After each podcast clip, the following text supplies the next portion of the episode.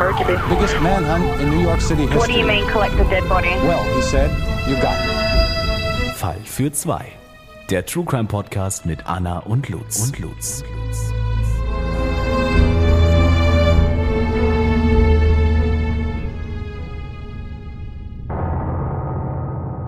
Hallo und herzlich willkommen zu einer neuen Folge Fall für zwei. Ich bin Anna Und ich bin Lutz. Und wir begrüßen euch wieder recht herzlich zu diesem wundervollen Dienstag und freuen uns, dass ihr wieder dabei seid. Genau. Wir sind ja heute in unserem zweiten Teil von ähm, Kriegsverbrechen. Und ich würde sagen, starten wir direkt mal erstmal mit deinem. Gerichtsupdate. Genau, und das Gerichtsupdate ist ein wenig anders als sonst, denn ähm, tatsächlich ist es gerade relativ ruhig vor den deutschen Gerichten, aber bald ist ja Weihnachten und deshalb möchte ich euch etwas von der Weihnachtsamnestie erzählen. Kannst du damit was anfangen, Lutz? Nein. Und zwar ist es so, dass kurz vor Weihnachten die Justiz traditionell Häftlinge freilässt, deren Strafe ohnehin in Kürze geendet hätte und die sich im Gefängnis natürlich einwandfrei verhalten haben. Und auch dieses Jahr wieder ist die Justiz wieder relativ milde und es sind bisher 921 Inhaftierte mindestens bereits früher entlassen worden aus den Haftanstalten. Und ähm, das finde ich interessant, weil im vergangenen Jahr waren es bereits mehr als 960 StraftäterInnen, die vorzeitig begnadigt wurden, also relativ ähnliche Zahl. Und ähm, dennoch sind die Voraussetzungen dafür relativ streng. Also es ist jetzt nicht so, dass jetzt hier irgendwie äh, alle einfach wegen Weihnachten entlassen werden, sondern es ist schon so, dass die Entlassung ohnehin in der Zeit zwischen November und Anfang Januar angestanden haben muss. Also ne, das ähm, ist jetzt nicht irgendwie ein Jahr vorher oder so passiert. Und ähm, es handelt sich meistens um Tage, die Häftlinge vorzeitig entlassen werden und nicht um Monate. Ne, also wie ich gerade ja, gesagt habe. Ja, okay. Und ähm, außerdem wirklich auch nur die, die sich gut verhalten haben. Und Sinn und Zweck der ganzen Sache ist, dass die Wiedereingliederung in die Gesellschaft erleichtert werden soll, was ich auch total verstehe, ähm, weil dann können die entlassenen Häftlinge vor den Feiertagen noch Behördengänge erledigen. Zwischen den Feiertagen ist es ja immer, ne, alles hat zu, die Welt steht still, Ja. gefühlt, kann so eh nichts machen. Ähm, oder auch Therapie oder Vorstellungsgespräche können schon wahrgenommen werden, Hilfsangebote und Beratungsstellen genutzt werden, bevor dann die typische behördliche Weihnachtspause eintritt. Und genau, so ist das. Und das wollte ich euch erzählen, weil ich es super interessant finde. In Hamburg sind 26 Strafgefangene bereits entlassen worden. In Berlin sind es 123 StraftäterInnen. Und NRW entlässt die meisten Häftlinge mit 277. Ja, und Bayern begnadigt nie zum Jahresende.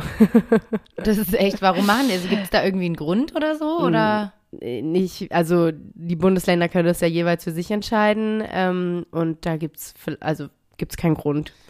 Es ist halt einfach, jeder entscheidet das für sich und Bayern ist da relativ knallhart. Oh Gott, ey. Ja, ähm, das war mein Gerichtsupdate.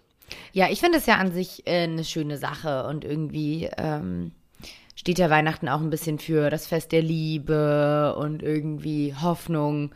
Deswegen finde ich, das ist ein schöner Anlass, um sowas zu machen. Findest du, es ist ein nicht gerechtfertigter Vorteil gegenüber anderen Gefangenen, deren Haftzeit zufällig zu einem anderen Zeitpunkt endet?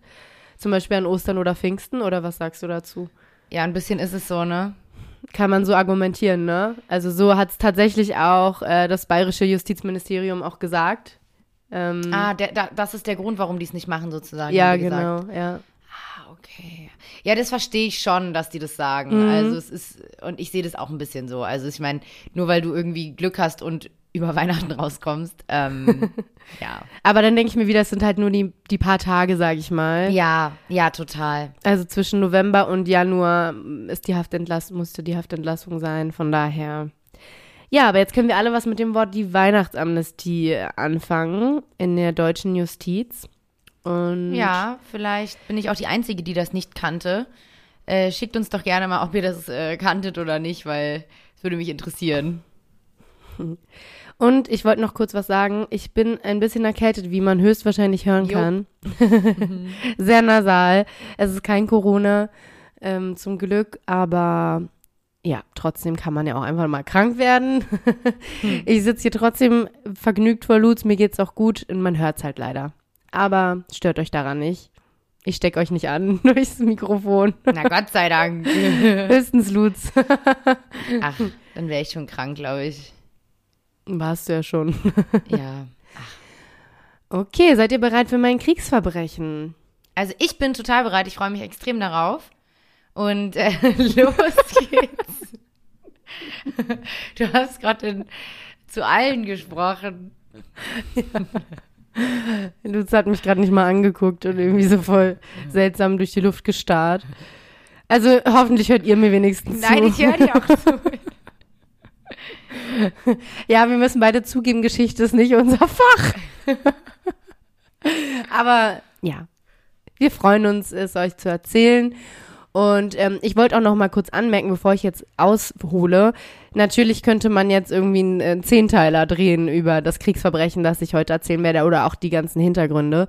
Das wäre würde einfach den Rahmen, wie ihr wisst, sprengen. Wir sind hier ein True Crime Podcast, kein äh, History Podcast und Deshalb ähm, informiert euch gern selber, wenn ihr mehr über das Thema wissen wollt. Ich kann es euch nur empfehlen. Ich habe damit wirklich lange verbracht, weil ich plötzlich richtig eingetaucht bin. Und man denkt ja immer, also ich spoiler kurz, es geht um den Zweiten Weltkrieg. Man denkt ja immer, man weiß auch schon so viel. Ja. Aber im Grunde, ähm, ich muss zugeben, ja, äh, mir ist vieles auch immer wieder neu, egal was ich lese, egal was ich höre. Und deshalb ähm, äh, forscht da gern selber nochmal nach. Ich kann es empfehlen, äh, wenn ihr mal einen Nachmittag Zeit habt. Wie gesagt, mit einem Teechen oder einem Weinchen oder einem Glühweinchen. Los geht's. Ich bin gespannt, ob der ein oder andere das kennt. Höchstwahrscheinlich schon. Ähm, Leute, die auch ein bisschen äh, geschichtsaffiner sind als ich und Lutz. Aber heute erzähle ich es euch. Und zwar das Massaker in den Adeatinischen Höhlen. Und es ist das bekannteste deutsche Kriegsverbrechen. Okay. Und dies fand am 24. März 1944 in den beiden verbundenen Höhlengängen im Süden Roms an der Via Adeatina, daher auch der Name, im Quartiere Adeatino statt. Also es ist so eine Höhle, müsst ihr euch vorstellen, mit ähm, zwei Höhleneingängen. Und an alle, die sich jetzt fragen, warum Anna sagt, dass es das bekannteste deutsche Kriegsverbrechen ist, dazu komme ich nämlich später in meinem Wusstest du, denn alle denken jetzt, hä? Was ist mit dem Holocaust? Aber da gibt es nämlich eine Begriffsabgrenzung, nur dass ihr euch nicht wundert. So. Gut, da sind wir sehr gespannt. Ja, ich wollte es nur sagen, weil alle denken jetzt sowas. Okay, ich Die, scheint sich nicht hingesetzt zu haben und Geschichte gelesen zu haben. Oh je. Judgt mich bitte nicht. Aber ich möchte euch auch zur Einleitung kurz erstmal etwas zur Situation im März 1944 grundsätzlich ähm, erzählen. Der Zweite Weltkrieg dauerte ja von 1939 bis 1945 und war, wie wir alle wissen, der bisher größte und verlustreichste Konflikt der Menschheitsgeschichte. Und am Ende gingen die Alliierten als Sieger hervor. Ähm, Deutschland verlor den Krieg, obwohl Deutschland ihn begann. Und die Alliierten waren insbesondere, also die Hauptalliierten waren die Großmächte USA, Frankreich, Großbritannien und die Sowjetunion. Und da wir uns in Italien befinden, möchte ich gerne noch etwas zu Italien ähm, erzählen im Zweiten Weltkrieg. Und zwar war zu dieser Zeit Benito Mussolini Ministerpräsident Italiens, und zwar von 1922 bis 1943. Und zu dieser Zeit war die Regierung Italiens eine Diktatur. Und diese wurde auch von Mussolini, ins Leben gerufen. Und er gründete so gesagt auch den Faschismus, den man ja heute noch begrifflich auch kennt. Und nannte sich auch selbst Duce, also Führer. Und genau, Italien war eine totalitäre Diktatur. Und es zielte alles darauf ab, Italien als Großmacht zu etablieren. Und ähm, für alle nochmal, Faschismus ist ein diktatorisches, diktatorisches Regierungssystem, wie ich gerade schon gesagt habe, und ähm, extrem nationalistisch, ähm, nach dem Führerprinzip alles ausgerichtet. Und genau. Italien und Deutschland waren anfangs noch sich nicht ganz grün, sage ich mal. Ähm, Hitler arbeitete ja anfangs schon zielstrebig auf einen Krieg hin, wie wir alle wissen. Und auch Italiens Außenpolitik war keineswegs friedlich und deshalb war da auch schon von Anfang an sowas wie eine kleine, eine kleine Bindung. Also Hitler wusste ganz genau oder hm, die deutsche Regierung, dass sie in Italien schon einen Verbündeten auch finden könnten. Allerdings war Italien absolut nicht auf einen Krieg, wie Hitler ihn vorhatte, vorbereitet. Also sie hatten weder die Mittel noch die, ähm, die Leute und so weiter und so fort. Und deshalb war Mussolini auch relativ skeptisch. Und ähm, Deshalb wollte Mussolini anfangs auch gar keinen expliziten Militärpakt mit Deutschland. Aber die steigende Aggressivität der deutschen Außenpolitik zwischen 1938 und 1939 setzte ihn dann unter Zugzwang, weil er wollte nämlich beweisen, dass er kein Feigling war.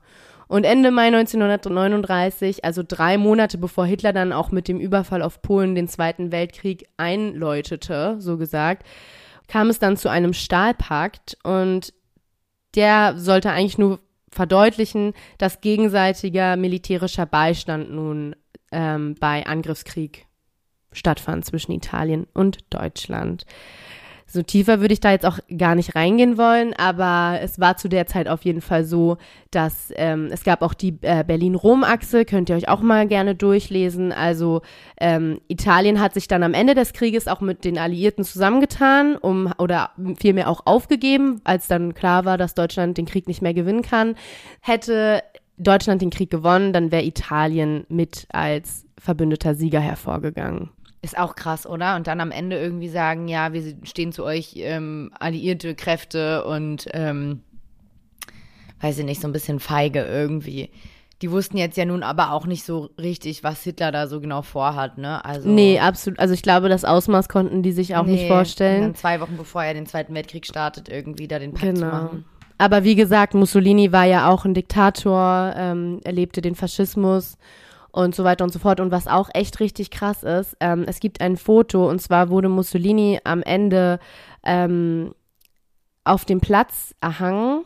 Ähm, und zwar ist das richtig krass. Im April 1945, als der Krieg ja dann auch verloren war, und die militärische Lage für die deutsche Wehrmacht einfach komplett hoffnungslos war, versuchte Mussolini dann auch die Flucht in die Schweiz, weil er ganz genau wusste, jetzt könnte er verfolgt werden als Kriegsverbrecher und so weiter und so fort. Genauso wie Hitler ja auch am Ende ähm, auch Selbstmord begangen hat. Ähm, Mussolini zwar nicht, aber er wurde am 27. April 1945 dann noch am Koma See von kommunistischen Partisanen erkannt und gefangen genommen. Ähm, zu Partisanen komme ich gleich noch, also Geduld, Geduld, Geduld. Und einen Tag später wurde er dann zusammen mit seiner Geliebten Clara Petacci und 15 Begleitern nach einer improvisierten Gerichtsverhandlung standrechtlich erschossen. Also diese Gerichtsverhandlung war einfach nur so gesagt. Ähm, Damit niemand irgendwas vorwerfen kann. Genau. So, der wurde ja rechtlich verurteilt. Bürokratisch ja. hier alles, alles eingehalten, mhm. aber natürlich wollten die den einfach erschießen oder umbringen. Ähm, Lustig, weil ich war genau dieses Jahr am Koma See. Du warst auch da. Ja, tatsächlich. Und als ich es gelesen habe, war ich auch so, ah, okay. Also da wollte er dann ähm, fliehen. Ist auch oder? wirklich traumhaft schön da. Ja. Aber fliehen ist schwierig. Ich meine, du bist ja irgendwie so ein bisschen gefangen da oben. Naja. Ja, und was heftig ist, ist, dass die Leichen dann von Mussolini, seiner Geliebten und der übrigen Exekutierten auf dem Piazzale Loreto in Mailand, also könnt ihr auch gerne dann mal hingehen und da dann wisst ich auch ihr auch, schon. echt? Mhm. Ähm, da gibt's ein sehr berühmtes Foto, schaut euch das gerne mal im Internet an oder ähm, wir wollen unseren Instagram-Account auch mal wieder aktivieren. Also bleibt uns äh, treu, äh, wir wollen da auch wieder Fotos posten, keine Sorge. Ihr wisst, was los war in den letzten Monaten. Ähm, genau, und auf diesem Piazzale ähm, wurden die aufgehängt, kopfüber und öffentlich zur Show gestellt. Und zwar wurden zuvor Partisanen dorthin gerichtet und Partisanen sind übrigens so, so WiderstandskämpferInnen mhm. und so weiter. Ähm, Komme ich aber nachher noch zu, wie gesagt. Also, äh, dies war der kleine Exkurs zum ähm, Diktator Italiens zu der Zeit, als das bekannteste deutsche Kriegsverbrechen stattfand. Und da sind wir auch schon. Ähm, Steige ich gern mal ein. Es wurden insgesamt 335 italienische Zivilisten, darunter 75 jüdische Geiseln, erschossen. Und ähm, wie das alles stattfand, und ne, wie gesagt, in den adeatinischen Höhlen. Und wie das kam, erzähle ich euch jetzt. Das Massaker, um das es heute geht, sollte eine Vergeltungsmaßnahme sein. Und zwar fand nämlich am 23. März 1944, also ein Tag vor diesem Kriegsverbrechen, um das es gleich gehen wird, ein Bombenanschlag gegen 14 Uhr an der Kreuzung Via Rasella und Via del Boccaccio statt. Und zwar hat eine Aktionsgruppe kommunistischer StudentInnen diese Bombe gezündet, als eine Kompanie der deutschen Ordnungspolizei durchmarschierte. Und es sind dann auch tatsächlich im insgesamten 33 Südtiroler Angehörige der deutschen Ordnungspolizei gestorben. Und dieser Anschlag wurde zuvor von dieser Resistenza durchgeführt, also den ähm, der Aktionsgruppe kommunistischer StudentInnen. Und diese Resistenza, ähm, kurz als kleiner Exkurs nochmal, ist eine Gesamtheit von Parteien und politischen Bewegungen, die zwischen 1943 und 1945 Widerstand gegen sowohl die nationalsozialistische deutsche Besetzung Italiens als auch gegen die faschistische italienische Sozialrepublik leisteten, also Mussolini. Und mit 200 bis 250.000 aktiv kämpfenden Partisanen zum Zeitpunkt ihrer größten Ausdehnung, und zwar war die im April 1945, stellte diese Resistenza die zahlenmäßig stärkste Partisanbewegung in Westeuropa während des Zweiten Weltkriegs dar. Und ähm, nochmal kurz zur Definition von Partisanen, für alle, die es auch nachschlagen mussten, so wie ich, oder müssten. Ähm, und zwar sind das bewaffnete KämpferInnen, die nicht zu der regu regulären Streitkraft eines Staates gehören. Und ähm, zwar war diese Bombe in einem Müllkarren verborgen und eine auch präparierte Mörsergranate, die bedeutet oder bezeichnet man im deutschen Sprachraum vielmehr als Minenwerfer oder Granatwerfer. Und interessant ist, dass deutsche Soldaten an diesem Tag sowieso schon total, sage ich mal, äh, gewappnet waren mit Gewehren und teilweise mit Handgranaten, als sie da durch diese Straße marschiert sind. Denn es war nämlich der 25. Jahrestag der Gründung der faschistischen Kampfbünde der Schwarzhemden, die von Mussolini am 23. März 1919 gegründet worden waren. Und es ist ja klar, da muss man gucken. Ähm, ne, da, klar, es ist ein 25. Jahrestag von einer Bewegung, ähm, gegen die man angehen möchte, für solche Aktions, ähm, Aktionen ein sehr guter Zeitpunkt. Und ähm, genau, das war dann so gesagt der Atten, das Attentat dieser Gruppe auf die deutsche Polizei. Mhm. Und dies muss jetzt natürlich ähm, zu damaligen Zeiten vergolten werden. Und noch am selben Tag berieten deshalb dann der Generaloberst Eberhard von Mackensen, er war Oberbefehlshaber der 14. Armee, Generalleutnant der Luftwaffe Kurt, Melzer, er war Stadtkommandant von Rom und der SS-Obersturmmannführer Herbert Kappler. Und um den wird es heute auch insbesondere gehen. Von dem habe ich tatsächlich auch schon gehört. Ja. Der ist jetzt nicht unbekannt. Nee, genau, den Ganz Namen. Böser den, Mann. Ja, macht euch euer eigenes Bild, nachdem ihr diese Folge gehört ja. habt. Ähm, die berieten dann über geeignete Repressalien. Und ich glaube, wir hatten in der letzten Folge auch schon das Thema angeschnitten, was Repressalien sind. Hier nochmal kurz zur ähm, Wiederholung. Und zwar sind das Zwangsmaßnahmen, die ein Staat gegen einen anderen Staat ergreift und damit auch ergreifen darf, um diesen zur Aufgabe eines Völkerrechtsverstoßes und zur Rückkehr zum völkerrechtskonformen Verhalten zu bewegen. Also dieser Anschlag ähm, der Resistenza war dann so gesagt die völkerrechtswidrige Maßnahme, äh, ein Verstoß gegen Völkerrecht im Krieg, ein Kriegsverbrechen. Und das darf dann so gesagt mit der Repressalie vergolten ähm, werden. Und wie gesagt, also das ist dann so gesagt wie eine Rechtfertigung von einer völkerrechtswidrigen äh, Tat. Und ähm, darüber wurde jetzt diskutiert, mhm. was hier geeignet sein könnte. Und Lutz, jetzt ähm, einmal kurz für uns alle, wenn du jetzt da sitzen würdest am Tisch, was wäre für dich eine geeignet, also jetzt mal ähm, wenn ich so einen Kopf hätte vielleicht. Genau, wenn du so einen Kopf hättest, wo Menschen auch ruhig sterben dürfen, sage ich mal, was wäre für dich eine geeignete Maßnahme, wenn 33 Angehörige der deutschen Polizei gestorben sind? Naja, es ist für mich wie normal. Ich suche die Verantwortlichen und steige die in den Knast. Genau. Weil die haben Mord begangen. Ja. Also da, das wäre, ja gut, das wäre eine Strafe. Eine Rache ist ja nochmal was anderes, aber ich halte davon nichts. Also de, es wird niemandem besser gehen, wenn ich jetzt anfange zu sagen, keine Ahnung, ich töte auch so viele Leute. Mhm. Ja. Und wenn, dann würde man ja sagen, gut, ähm, also jetzt mal ganz übel gedacht, dann bringen wir halt auch 33 Leute ja, um. Ja, genau. So, jetzt ähm, hatte der Kappler, der Gute, eine Idee. Und zwar für jeden gefallenen Deutschen zehn Italiener zu schießen, zu erschießen. Das ist so krass, weil das einfach so die Wahrnehmung widerspiegelt oder nie die Denkweise widerspiegelt, wie die deutschen Nazis einfach gedacht haben. Ja. Weil, also wie kann man denn, also wie kann denn sowas überhaupt im Kopf stattfinden? Wie kann man denn sagen, ein Deutscher ist so viel wert wie zehn Italiener? Ja, es ist echt richtig, richtig krass. Also das ist mir ganz su- suspekt und ja, aber es spiegelt es einfach wieder. Ja. Das ist genau das, was da irgendwie in den Köpfen abgegangen ist. Genau das, die, die waren davon überzeugt, dass es so ist. Ja. Ja, und das bestätigte sich dann auch, äh, weil alle waren super zufrieden mit der Idee, fanden Ja. das ein super Vorschlag.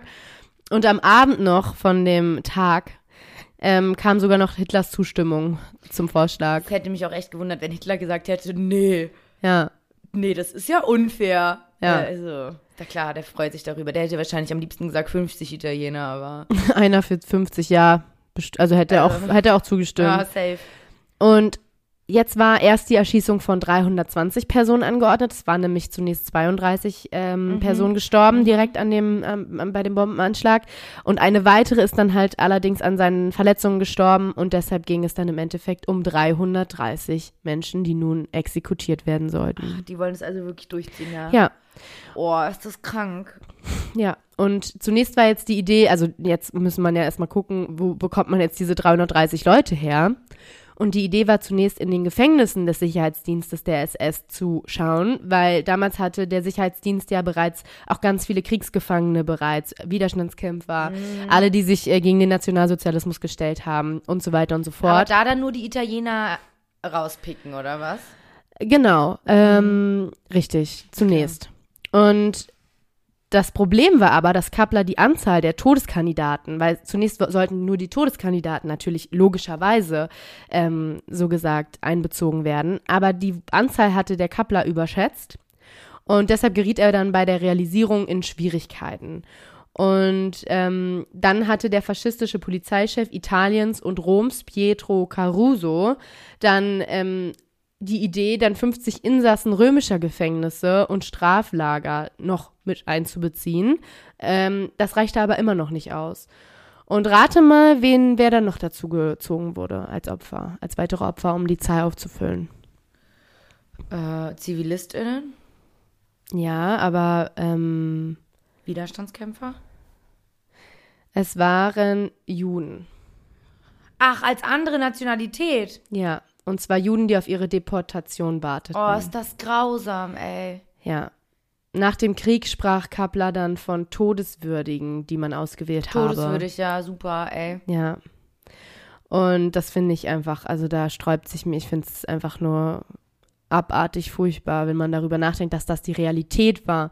Dass das, dass das einfach am, am dass das pa passiert ist. Also, Ja, dass da Leute sitzen und dann sagen, da nehmen wir doch einfach die Juden. ja, Also, einfach. weil we- die sind todeswürdig. Ja. So, das obwohl die nichts damit zu tun haben, obwohl ja, auch die Italiener, die da sterben, natürlich. nichts damit zu tun haben. al- Niemand also alles gleich furchtbar, aber Ja, aber also niemand hat irgendwas damit zu tun, aber die müssen sterben, weil 33 Deutsche gestorben sind. Ja.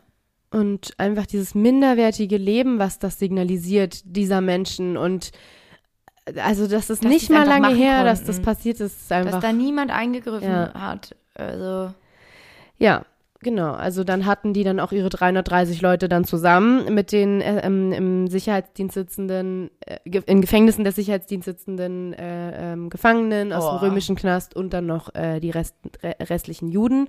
Und ich rede hier übrigens auch nicht äh, von Juden und Jüdinnen, weil es tatsächlich auch nur Männer waren, die da äh, ausgewählt wurden. Und gab es dafür einen Grund? nee, Einfach nur so. ja. Wahrscheinlich sind auch 33 Männer gestorben. Oder Frauen sind in deren Augen wieder weniger wert oder so. Ich weiß es nicht. Auf Ah. jeden Fall habe ich es extra nachgeschaut, weil überall standen wirklich nur die männliche Form. Dann dachte ich, vielleicht haben die natürlich nicht gegendert damals und so weiter und so fort. Aber es waren tatsächlich nur Männer. Okay, dann können wir nur Von den Namen auch, die ich gelesen habe und so. Ähm, falls ihr da andere Infos habt, gern her damit. Aber genau. Mhm. Deshalb werde ich jetzt hier auch nicht gendern bei den Opfern. Ähm, Kappler wählte dann als Ort der Exekution die, wie ich schon gesagt habe, die Fosse Ardeatine. Ähm, das sind diese Sandsteinhöhlen im Süden Roms. Boah, das ist auch ein Albtraum. Ja, und noch furchtbarer ist dann, wie das alles durchgeführt wurde. Es war ja auch so, die haben ja auch gesagt, das muss direkt passieren. Also es war wirklich der nächste Tag, da wurde, da, da ging es dann los. Und ähm, das, was ich jetzt schildere, ist, schlimmer geht's nicht in meinen Augen. Ähm, die Gefangenen wurden die Hände mit Stricken hinter dem Rücken zusammengebunden, auf Lastwagen zu diesen adiatinischen Höhlen gebracht und die wussten doch ganz genau, was jetzt passiert. Also Klar. und dort wurden sie dann in Gruppen zu je fünf Mann in die Höhlen geführt. Also es waren immer fünf und fünf, fünf Gefangene und fünf SS-Leute. Und die von Fackeln erleuchtete Tuffsteinhöhle im Süden Roms war ja dann, also da sind die reingeführt worden und für alle war klar, was da drin passieren wird. Äh, sie mussten dort niederknien zu fünft, erhielten dann ein Kommando von dem SS-Hauptsturmführer Karl Theodor Schütz und einen Genickschuss. Und ähm, es war ein kurzer Fußweg, es waren 75 Schritte vom Eingang der Höhle zum Ort der Erschießung. Dann kehrten die SS-Leute zurück und holten die nächsten fünf. Na, vor allem, wenn du da draußen stehst, dann hörst du ja auch die fünf Schüsse. Natürlich. Und da, also, und du weißt, siehst, wie schnell das geht und du stehst in der Reihe, also man kann sich es doch gar nicht vorstellen.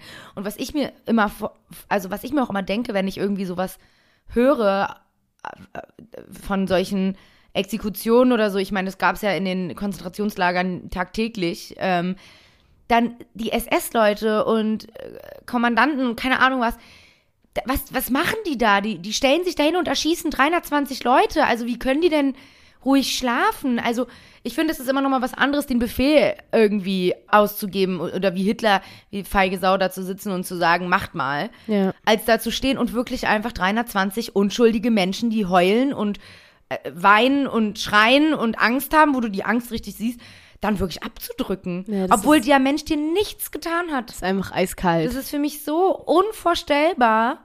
Ja. Also da muss man sich mal vorstellen, bis ein Mensch so, zu sowas in der Lage ist, wie viel entweder eigenen Hass und Gehirnwäsche dahinter steckt oder wie viel Druck vielleicht auch und Angst. Also es, es muss unfassbar sein. Also ich kann Ja. mir in keinem Szenario vorstellen, dass ich sowas jemals tun würde.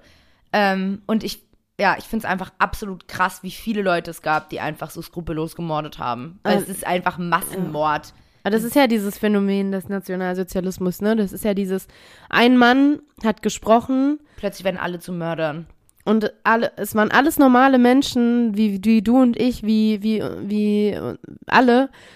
Und diese Masse, die hat sich so mitspülen lassen und diese wenigen, also es waren ja viele WiderstandskämpferInnen, aber natürlich mehr ähm, Leute, die in den Krieg gezogen sind und die das nicht hinterfragt haben oder vielleicht hinterfragt haben, aber Angst hatten, ja.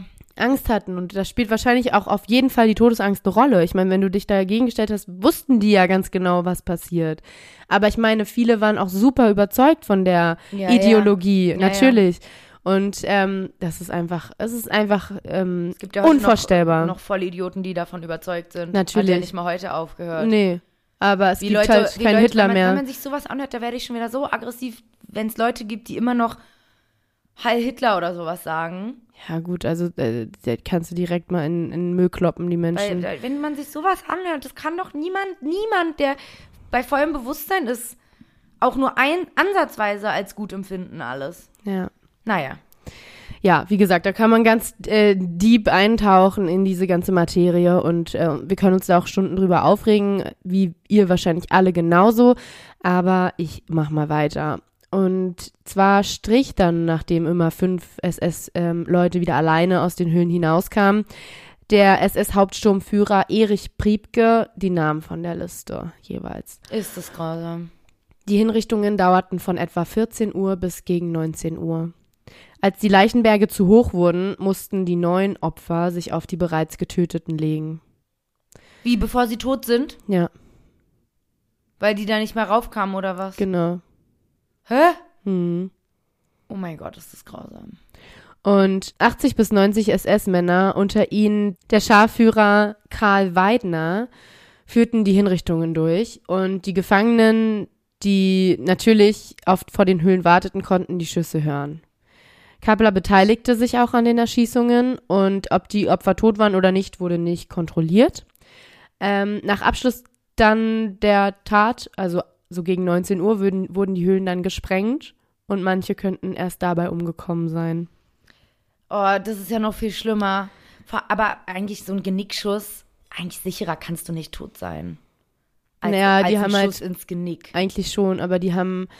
Außer die, die ja oben lagen vielleicht. Da kamen sie ja nicht mehr so gut ran. Genau. Und die, es ging ja auch super schnell immer. Also die haben sich auch total beeilt. Man muss dir vorstellen, 330 Menschen, Boah, ist das schrecklich. die da innerhalb von fünf Stunden. Erschossen wurden. Ja.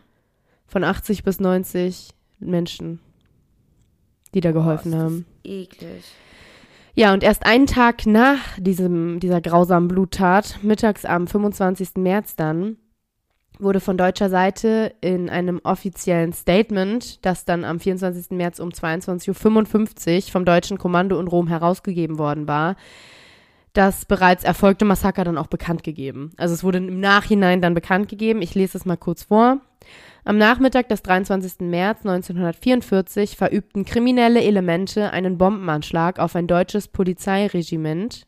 Regiment. Sorry, Leute, ich weiß nicht, wie man das ausspricht. Ich weiß nicht, ob ich gerade ein Brett vorm Kopf habe. Lutz kann mir auch nicht helfen. Wir haben es jetzt schon. Regime, aber das, Regiment. ja, aber es wird halt nicht wie Regime geschrieben, sondern halt noch mit dem T hinten. Ja, das ist irgendwas ganz Normales, Lutz, aber wir haben gerade ein Brett vorm Kopf. Okay, kann sein. Vielleicht, ja. Ähm, Im Vorbeimarsch in der Via Rasella, in dessen Verlauf 32 Männer der deutschen Polizei getötet und mehrere verwundet wurden. Der feige Hinterhalt wurde von Kommunisten ausgeführt. Das deutsche Kommando ist entschlossen, die Aktivität dieser verbrecherischen Banditen zu unterbinden. Niemand darf ungestraft die neu bestätigte deutsch-italienische Zusammenarbeit sabotieren. Oh mein Gott, ist das manipulativ. Das deutsche Kommando hat deshalb befohlen, dass für jeden getöteten Deutschen zehn kommunistisch-badoglianische Verbrecher erschossen werden. Dieser Befehl ist bereits ausgeführt worden. Das wird dann einfach gesagt.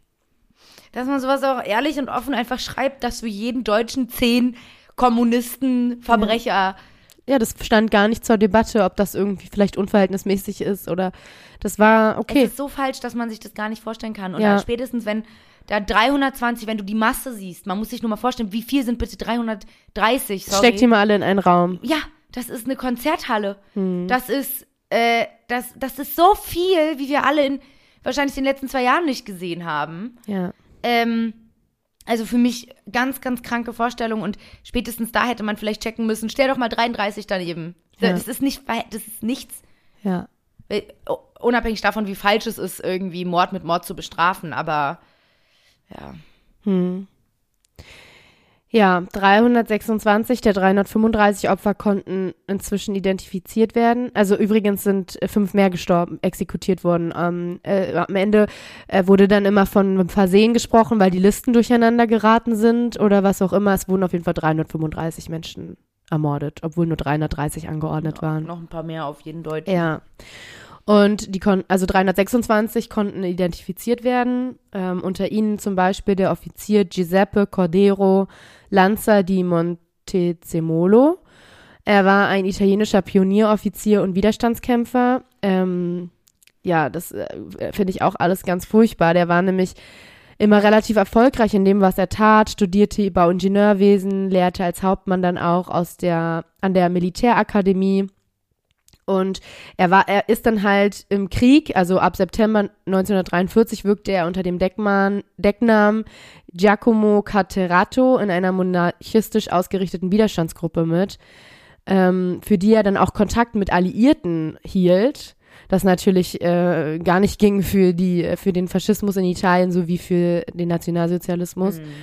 Und dadurch äh, ist er dann halt in diese, ähm, ja, in die Opfergruppe geraten. Ja. Und unter ihnen auch der Lehrer Pilo Albertelli. Und von den neun nicht identifizierten sind zum Teil Namen und Opfergruppe bekannt. Und genau. Von den meisten ist der Beruf bekannt. Es waren mehrheitlich politische Gefangene und Intellektuelle, Brüder, Väter und Söhne. Unter ihnen befanden sich 77 Arbeiter, 57 Angestellte oder Beamte des öffentlichen Dienstes, 54 Angehörige kaufmännischer Berufe, 38 Offiziere, darunter fünf Genera Generäle, 17 Straßenhändler, 12 Bauern, 12 Rechtsanwälte, 9 Studenten, 8 Künstler, 6 Architekten oder Ingenieure, 5 Professoren bzw. Lehrer, 5 Industrielle, 5 Soldaten, 4 Metzger, 3 Ärzte, ein Bankkaufmann und ein Priester. Der jüngste Tote war 15 Jahre alt, der älteste 74. Ja, wow. 15, das ist ja noch nicht mal ein Mann, das ist ja ein Kind. Ja. Und 55 von den Toten, wie wir schon gesagt haben, waren Juden, also jüdische Gefangene, die der Deportation bisher entgangen waren. Und darunter auch der aus Deutschland geflüchtete Heinz Erich Tuchmann. Na, wenn wir uns immer aber Anfang 44 befinden, dann kann man halt leider Gottes davon ausgehen, dass die 55 Prozent eh gestorben wären Hm. im Laufe des Krieges noch. Hm. Weil vor allem am Ende haben die ja dann einfach alle ermordet gefühlt. Ja, aber es haben ja auch, auch trotzdem auch. Ja, na klar, kann man so auch eigentlich Nee. nicht sagen, aber Aber ja, ich weiß, was du meinst. Ja. Also, es ist halt einfach. Es ist einfach ganz furchtbar. das ist komplett furchtbar. Vor allem halt, das sind genau die Leute, die man, vor allem die Widerstandskämpfer, die waren so wichtig und die haben so, also wirklich, ich habe den größten Respekt vor Leuten, die den Mut hatten, sich gegen diese bösen Menschen zu stellen und gegen den schrecklichen Nationalsozialismus, ob in Italien oder Deutschland. Ähm, da, da denkt man sich, ey, da sind wirklich Menschen gestorben, die wahrscheinlich unglaublich klug waren, mutig, die man einfach braucht. Und genau die wurden exekutiert und das macht einen schon wieder so sauer, weil das waren wieder, wahrscheinlich auch wussten die das, das sind die Leute, die einem was anhaben können. Ja, na klar. Widerstand ähm, muss ausgerottet werden. Ja. Ja, ähm, nach Ende des Krieges wurden dann aber natürlich auch Täter verfolgt von diesen Kriegsverbrechen. Und zwar begründete sich dies damit, dass ja auch fünf Personen mehr als vorgesehen erschossen worden sind. Und ähm, nicht die Vergeltungsmaßnahme an sich soll dann später zur Verurteilung von, dazu kommen wir noch, von besonders Herrn Kappler geführt haben. Ähm, denn es waren Geiselerschießungen zwar nicht ausdrücklich verboten und Repressalien im Krieggewohnheitsrecht seit Jahrhunderten auch üblich, allgemein akzeptierte Erschießungsquoten gab es allerdings nicht. Und in der Hager Landkriegsverordnung, in der Fassung von 1907 heißt es, die Kriegführenden haben kein unbeschränktes Recht in der Wahl der Mittel zur Schädigung des Feindes. In jedem Fall war eine Sühnemaßnahme, also das wurde dann später gesagt, dadurch, also deshalb wurden sie dann auch verfolgt, dass in jedem Fall eine Sühnemaßnahme im Verhältnis von zehn Geiseln für einen getöteten Soldaten grob unverhältnismäßig und Ja, daher es- unzulässig waren. Ja, das ist wirklich, darüber braucht man gar nicht, ist krank. Ja. Und äh, ich, ich sage euch kurz, was hier passiert ist mit den einzelnen Hauptverantwortlichen.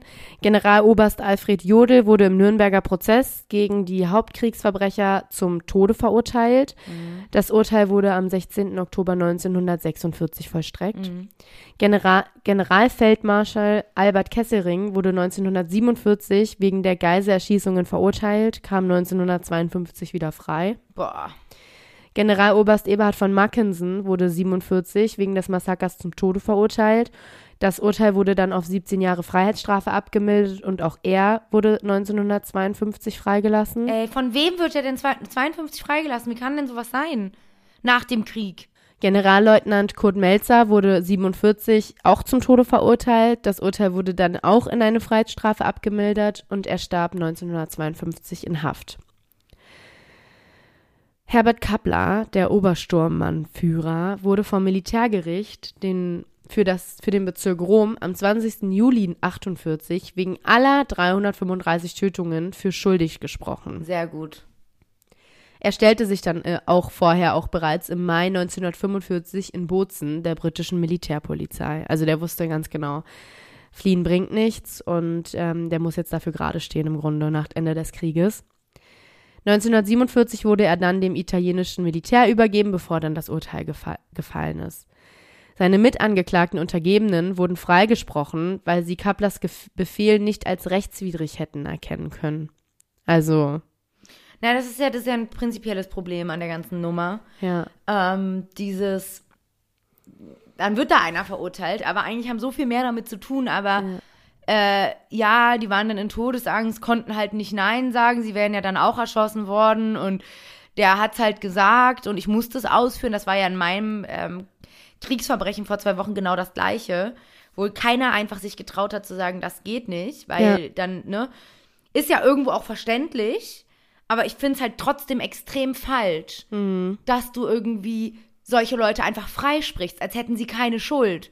Ja. So. Ich, ja. Dass vielleicht der Kappler eine höhere Strafe bekommt, finde ich richtig. Aber die sind doch nicht unschuldig daran. Nee, die wussten ja ganz genau, was da vor sich geht. Die haben Menschen getötet, die haben abgedrückt. Ja, das Problem ist dann halt wahrscheinlich vor Gericht dann die Beweislast gewesen. Ähm, die wussten alle ganz genau, dass die Leute das wussten, aber beweist das mal vor Gericht und ist halt schwierig gewesen, glaube ich, im Grunde. Aber ich sehe das genauso wie du. Ähm, Und das ist ja heute auch anders.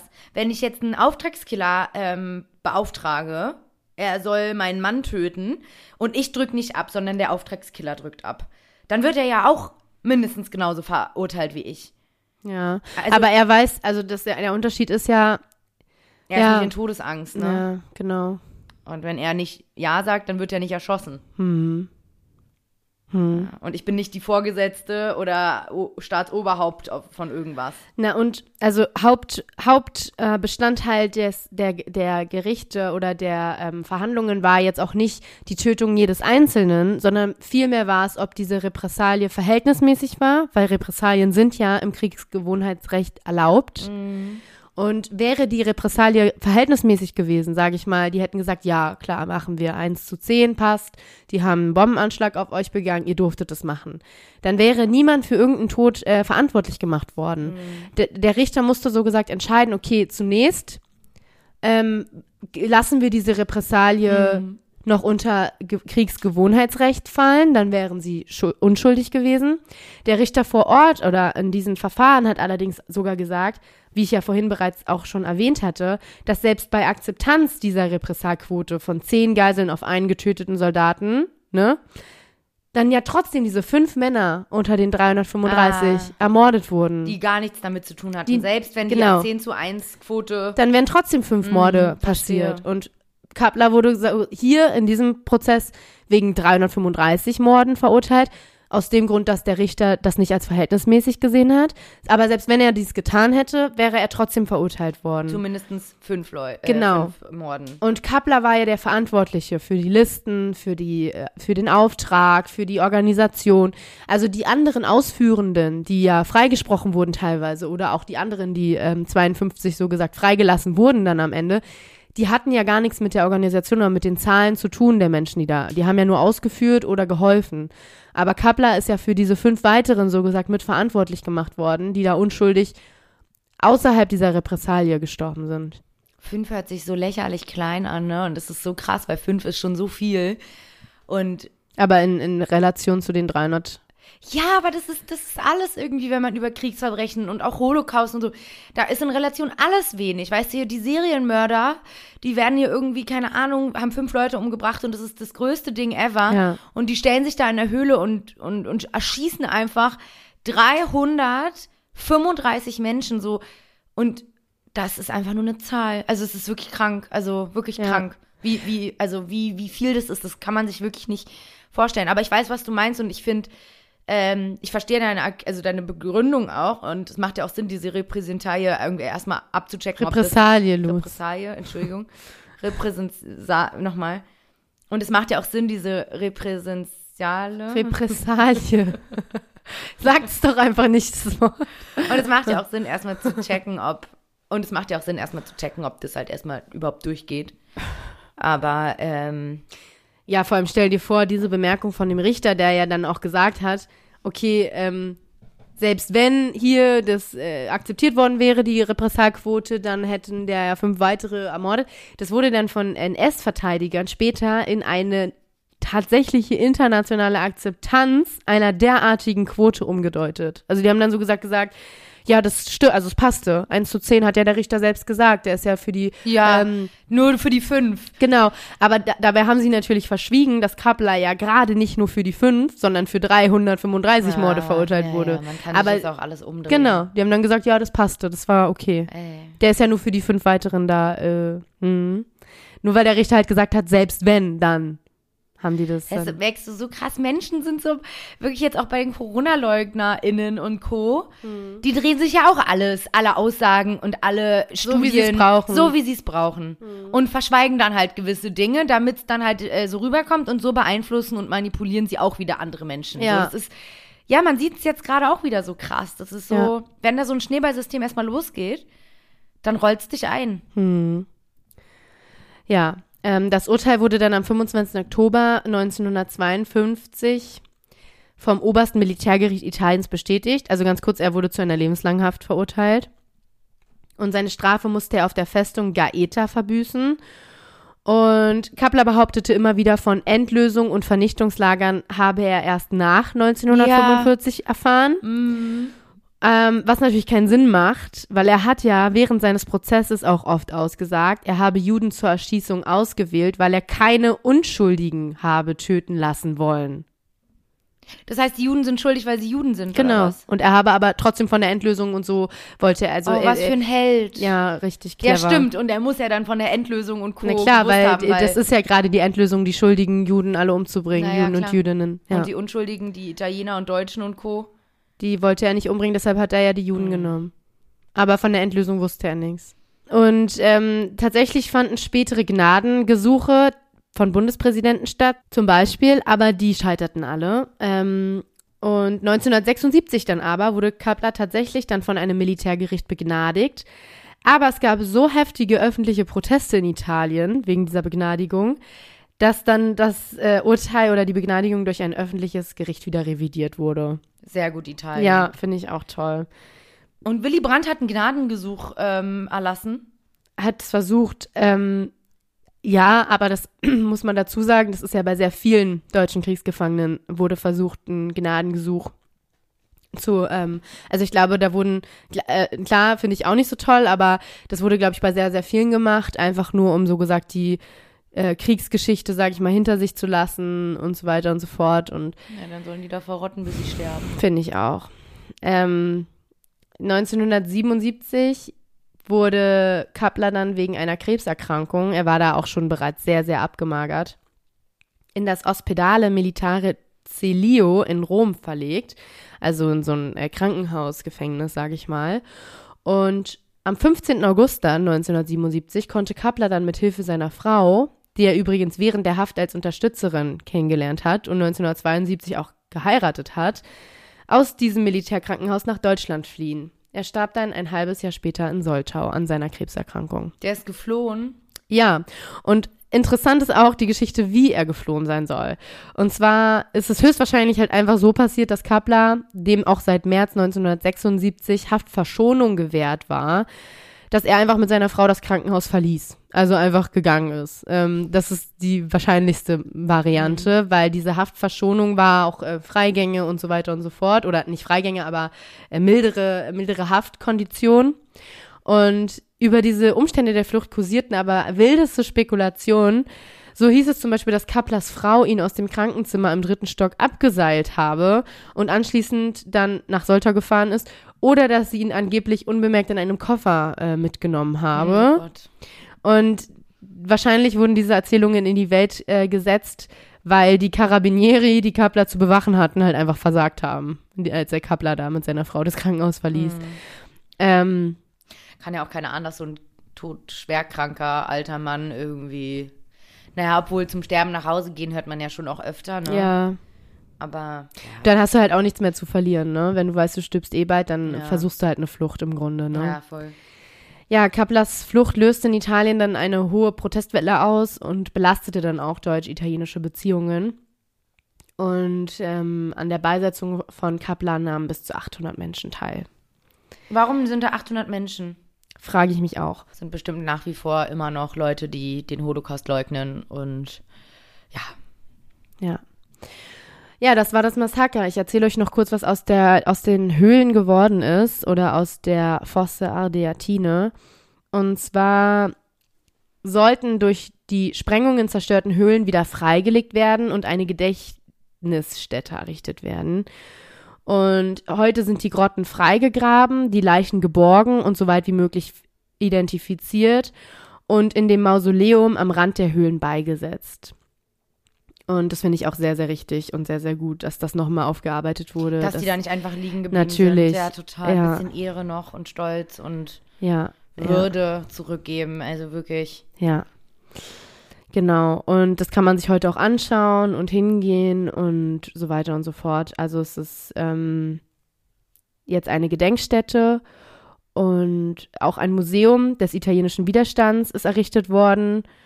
Und das Attentat und die Hinrichtung der Geiseln wurden von Anfang an als ein Symbol für die deutsche Besetzung Italiens interpretiert. Also es ist jetzt so gesagt wie so ein Symbol für alles, was da passiert ist. Und auch, also ich meine, wenn es ein Symbol gibt, dann ja gerade diese Höhlen, weil Ja. das bedeutet, was Deutschland in Italien gemacht hat und was die deutsche Besetzung dort angerichtet hat. Und genau. Der Name Fosse Adiatine gilt in Italien als Inbegriff dieser deutschen Schreckensherrschaft, wie eben schon gesagt. Und auch eine Tafel am Eingang nennt den Ort Opfertempel und Sak Sak Sakrarium. Und von den Getöteten ist als Märtyrern die Rede. Ja, das war ähm, das ähm, bekannteste deutsche Kriegsverbrechen. Ähm, ich hoffe, ihr habt einiges mitnehmen können. Ich finde es erschreckend, ich fand es furchtbar, ich fand es grausam, ähm, wie ihr alle wahrscheinlich auch. Und das ist nur der Schnelldurchlauf. Ihr könnt euch da bücherweise zu durchlesen, zu den Hintergründen, auch noch weitere ähm, Informationen über die Opfer. Äh, Habe ich mir auch sehr viel durchgelesen, finde ich auch sehr, sehr wichtig und interessant. Und ja, genau. Damit enden wir unser Kapitel der Kriegsverbrechen. Ich glaube, Lutz hat noch ein kleines Wusstest du für mich? Uns. Wusstest du? Genau, ich habe es ja vorhin schon angesprochen. Ähm, und zwar gibt es nämlich Unterschiede zwischen Kriegsverbrechen, Völkermord und Verbrechen gegen die Menschlichkeit. Ähm, weil ich ja, also ich persönlich, ich weiß nicht, wie es euch geht, aber ich misch ganz oft diese Begriffe, beziehungsweise kannte noch nie den Unterschied. Für mich war der Holocaust zum Beispiel immer ein Riesenkriegsverbrechen, aber war gar kein Kriegsverbrechen. Das ist einfach falsch. Deswegen hast du auch gesagt, das ist der größte, das größte Kriegsverbrechen Deutschlands, aber na klar ist es das, wenn man nicht den Holocaust noch mit, ähm, mit einbezieht. Und zwar sind Kriegsverbrechen schwere und systematische Verstöße gegen die Vereinbarungen, die politisch oder militärisch verantwortliche Personen in bewaffneten Konflikten oder Kriegen anordnen oder zulassen. Also dazu gehören beispielsweise vorsätzliche Angriffe auf die Zivilbevölkerung oder auf zivile Ziele, wie zum Beispiel Wohngebäude, Schulen oder Krankenhäuser. Oder auch die Verletzung oder Tötung von Zivilisten, das Aushungern von Zivilisten. Und ähm, da zählt zum Beispiel ja auch der Fall rein, den ich vor zwei Wochen erzählt habe, aus Milai. Und ähm, also es ist einfach ein vorsätzlicher Angriff auf die Zivilisten oder ZivilistInnen, genau. Ähm, beim Völkermord ist es so, also der wird auch als Genozid bezeichnet, ähm, auch ein sehr, sehr gängiger Begriff. Und das ist die systematische Ermordung von Menschen, die einer bestimmten kulturellen Gruppe, meistens eine Minderheit, angehören. Und hier ist es quasi das Ziel, dass diese Gruppe und auch ihre Kultur zerstört wird. Deswegen großer Unterschied zum Kriegsverbrechen. Und hier zählen wir die systematische Entrechtung und Ermordung der europäischen Juden ähm, rein, ähm, also den Holocaust im Nationalsozialismus. Ähm, ganz klar, äh, wir wollen eine Gruppe und ihre Kultur zerstören. Ähm, genau, also das ist zum Beispiel dann ein Völkermord. Macht ja auch Sinn, weil ein Volk wird ja auch irgendwie ermordet. Außerdem ähm, ist ja auch die systematische Entrechtung und Ermordung der Sinti und Roma auch passiert im Nationalsozialismus. Auch das ist ein Völkermord. Ähm, also es gibt da mehrere. Und da auch noch mal ein kleines ähm, Zusatz wusstest du. Ähm, seit der Konvention über die Verhütung und Bestrafung des Völkermordes gilt der Völkermord ähm, als schweres Verbrechen, das nicht verjährt. Das ist von der UNO 1948 beschlossen worden. Wichtig und sehr, sehr gut, dass es so ist. Und dann gibt es noch als drittes ähm, Verbrechen gegen die Menschlichkeit. Verbrechen gegen die Menschlichkeit kann man eigentlich so ein bisschen mit Kriegsverbrechen ähm, quasi in Zusammenhang setzen. Also es ist sehr, sehr ähnlich. Es sind einfach schwere und systematische Verbrechen, die politisch oder auch militärische Verantwortliche anordnen oder zulassen. Aber diese Verbrechen können im Unterschied zu den Kriegsverbrechen quasi auch im Nicht-Kriegsfall begangen werden. Also macht Sinn, Kriegsverbrechen oder Verbrechen gegen die Menschlichkeit. Ähm, das ist zum Beispiel dann sozusagen eine Versklavung oder Menschenhandel, systematische sexuelle Gewalt, systematische Entrechtung und Vertreibung von Menschen, ähm, oder Verschwinden lassen von Menschen oder Folter. Ähm, das sind die drei Begriffsabgrenzungen. Ähm, am wichtigsten hierbei fand ich wirklich Völkermord und Kriegsverbrechen. Ähm, macht Sinn, aber ich wollte es trotzdem noch einmal kurz erläutern. Ja, finde ich auch sehr, sehr gut und wichtig, dass man das vielleicht nochmal am Ende gehört hat. Ähm, ich wollte noch kurz was anmerken zu den Nürnberger Prozessen, ähm, weil das hat damit zu tun. Das waren Prozesse gegen die Hauptkriegsverbrecher vor dem Internationalen Militärgerichtshof nach dem Londoner Statut sowie zwölf weitere sogenannte Nürnberger Nachfolgeprozesse vor einem nationalen US-amerikanischen Mil Militärtribunal. Und ähm, dort wurden die im zweiten, also die zwischen dem 20. November 45 und dem 14. April 1949 gegen führende Repräsa Repräsentanten des Deutschen Reichs zur Zeit des Nationalsozialismus Prozesse durchgeführt. Und ähm, so gesagt war das dann eine Durchbrechung dieser Immunität ähm, von den Kriegsverbrechern. Also es galt als Durchbruch, dass diese bestraft werden konnten, Mhm. die da ähm, vorne mitbewirkt haben. Und auch, ähm, auch in diesem Massaker von, äh, von den adiatinischen Höhlen, worum es gerade ging, da, da wurden auch Nürnberger Prozesse durchgeführt bei einigen. Könnt ihr euch auch gerne ähm, belesen, sehr, sehr interessant auch. Und das werdet ihr wahrscheinlich auch schon gehört haben. Nur damit es nochmal zusammengefasst ist. Ja, also ich finde, wir haben jetzt echt viel gelernt, die letzten zwei Folgen. Und ich Voll. finde es auch richtig, richtig gut. Ich glaube, wir werden Kriegsverbrechen auf jeden Fall irgendwann nochmal machen. Ja. Ähm, jetzt geht's erstmal wieder in unsere normale Schiene. das war's jetzt erstmal mit ein bisschen Geschichte. Aber schreibt uns doch gerne, wie es euch gefallen hat, ob ihr auch öfter nochmal über Kriegsverbrechen irgendwas hören möchtet Ja. oder ähm, ob, ob ihr doch unsere normalen Fälle lieber hören wollt. Das würde uns sehr interessieren. Genau. Und wir hören uns dann in zwei Wochen wieder, ihr Lieben. Wir freuen uns. Tschüss. Tschüss. 911, where's your urgent? Biggest manhunt in New York City What do you history. mean collect the dead body? Well, he said, you got me. Fall für zwei. Der True Crime Podcast mit Anna und Lutz. Und Lutz.